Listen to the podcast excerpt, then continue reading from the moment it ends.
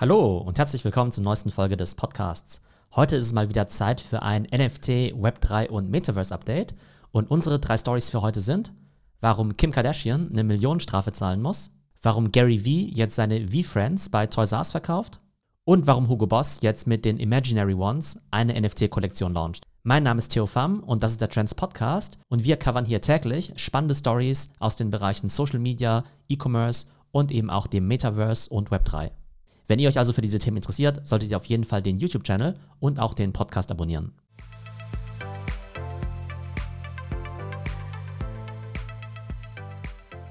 Kommen wir zu Story Nummer 1. Und zwar muss die liebe Kim Kardashian jetzt eine Strafe in Höhe von 1,25 Millionen Dollar zahlen.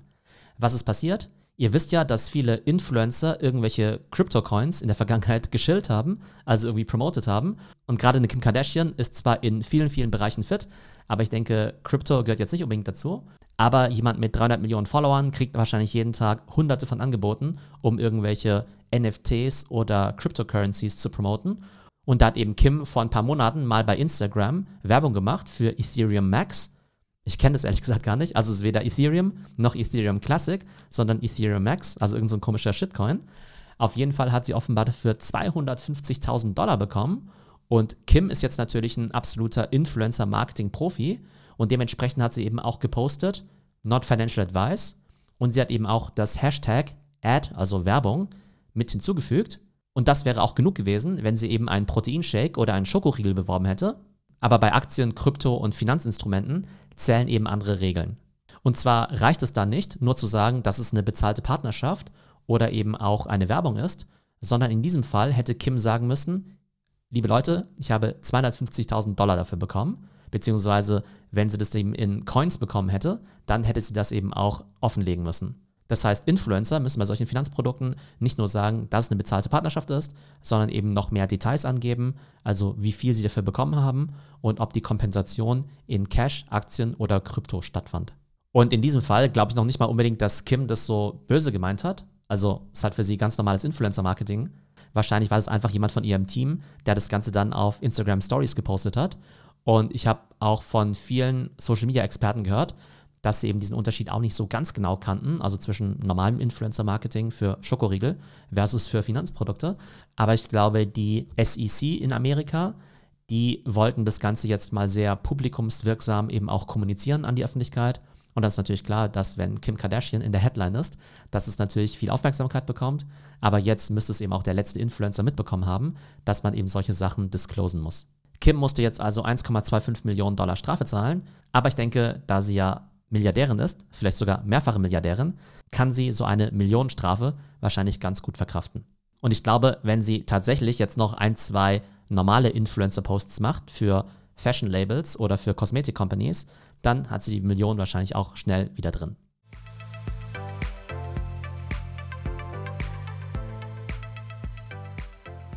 Kommen wir zu unserer zweiten Story. Und zwar Gary Vee verkauft seine V-Friends jetzt auch im stationären Handel, nämlich in den USA bei Macy's und bei Toys R Us. Und die V-Friends sind ja Gary V's großes NFT-Projekt und das sind ja diese lustigen Figuren, die er ja selbst gemalt hat, die zumindest in der ersten Iteration jetzt nicht so wirklich professionell aussahen, aber es hat ja auch so ein bisschen den Charme ausgemacht. Und Garys Ziel war ja nicht nur eine NFT-Kollektion zu launchen, sondern er will ja eine globale IP, ein Franchise daraus bauen. Also er redet ja immer davon, hey, das soll das neue Marvel werden, das neue Pokémon, das neue Paw Patrol. Und wenn solche Dinger gut laufen, dann sind es natürlich Milliarden Businesses. Ihr könnt euch gerne dazu auch nochmal die Folge zu Paw Patrol anhören, die wir hier kürzlich hatten. Auf jeden Fall lief V-Friends als NFT-Kollektion ziemlich gut. Ich glaube, V-Friends ist auf Platz 20 der All-Time NFT-Liste mit einem Trading-Volumen von 240 Millionen Dollar.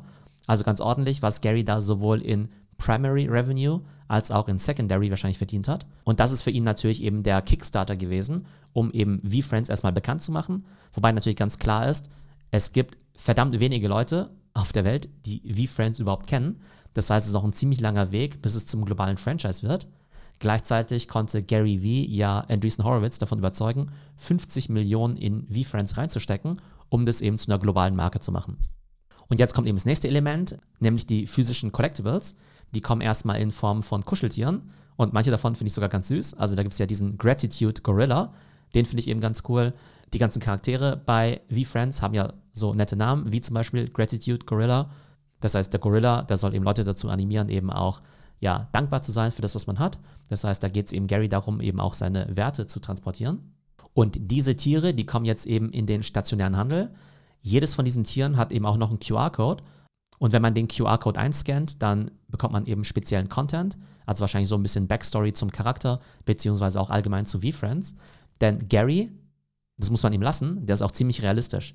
Der hat gesagt, wahrscheinlich weiß kein Mensch, der jetzt bei Toys R Us jetzt eben diese Tiere sieht, was ein NFT ist oder was V-Friends ist. Das heißt, der setzt darauf, dass die Leute erstmal die Kuscheltiere süß finden und dann eben lernen, was der Background ist.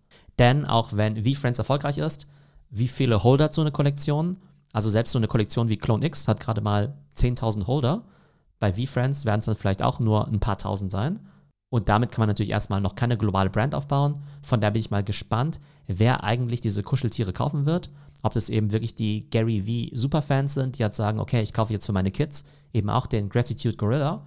Oder ob diese V-Friends Brand eben auch in den traditionellen Medien jetzt eben wächst, vielleicht durch Comics, Trickserien oder ähnliches.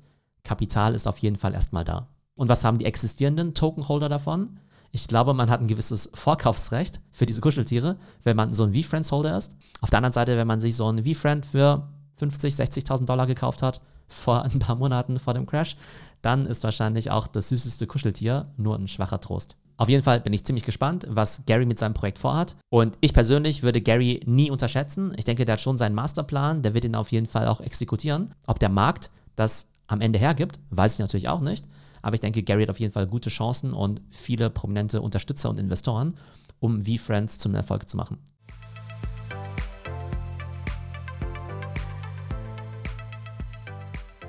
Und jetzt kommen wir zu unserer dritten Story für heute, nämlich Hugo Boss steigt auch ins Metaverse ein.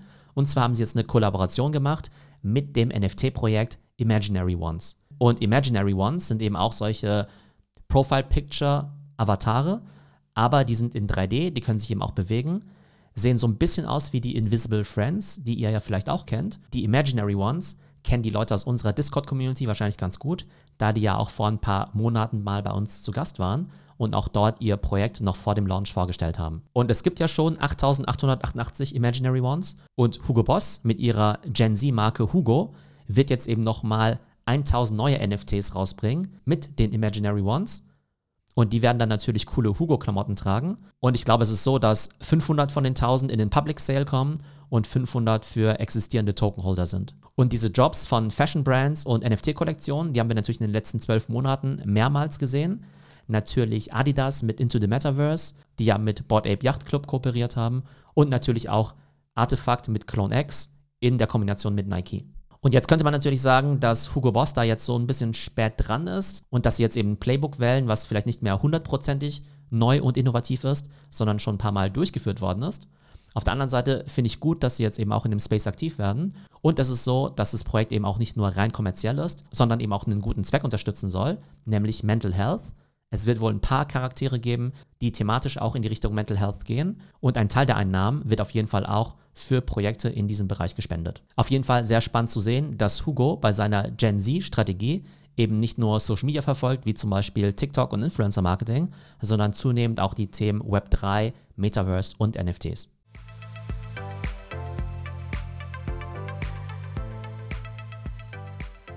Und wenn ihr mehr über Brandstrategien im Metaverse lernen möchtet, dann kann ich euch natürlich die Metaverse Masterclass empfehlen.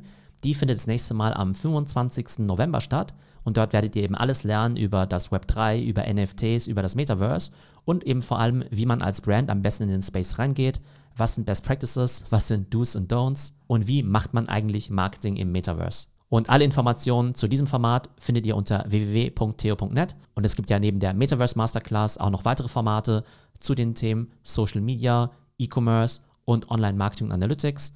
Alle Informationen dazu auf www.theo.net. So, das waren unsere drei Stories für heute. Kim Kardashian zahlt eine Millionenstrafe dafür, dass sie diesen Shitcoin geschillt hat. Gary Vee versucht mit V-Friends das nächste Paw Patrol zu schaffen und verkauft jetzt seine Plüschtiere bei Macy's und bei Toys R Us. Und auch Hugo Boss ist jetzt im Metaverse unterwegs. und zwar mit einer Kollaboration mit der PFP-Kollektion Imaginary Ones. Ich hoffe, euch hat die Folge gefallen und bis zum nächsten Mal.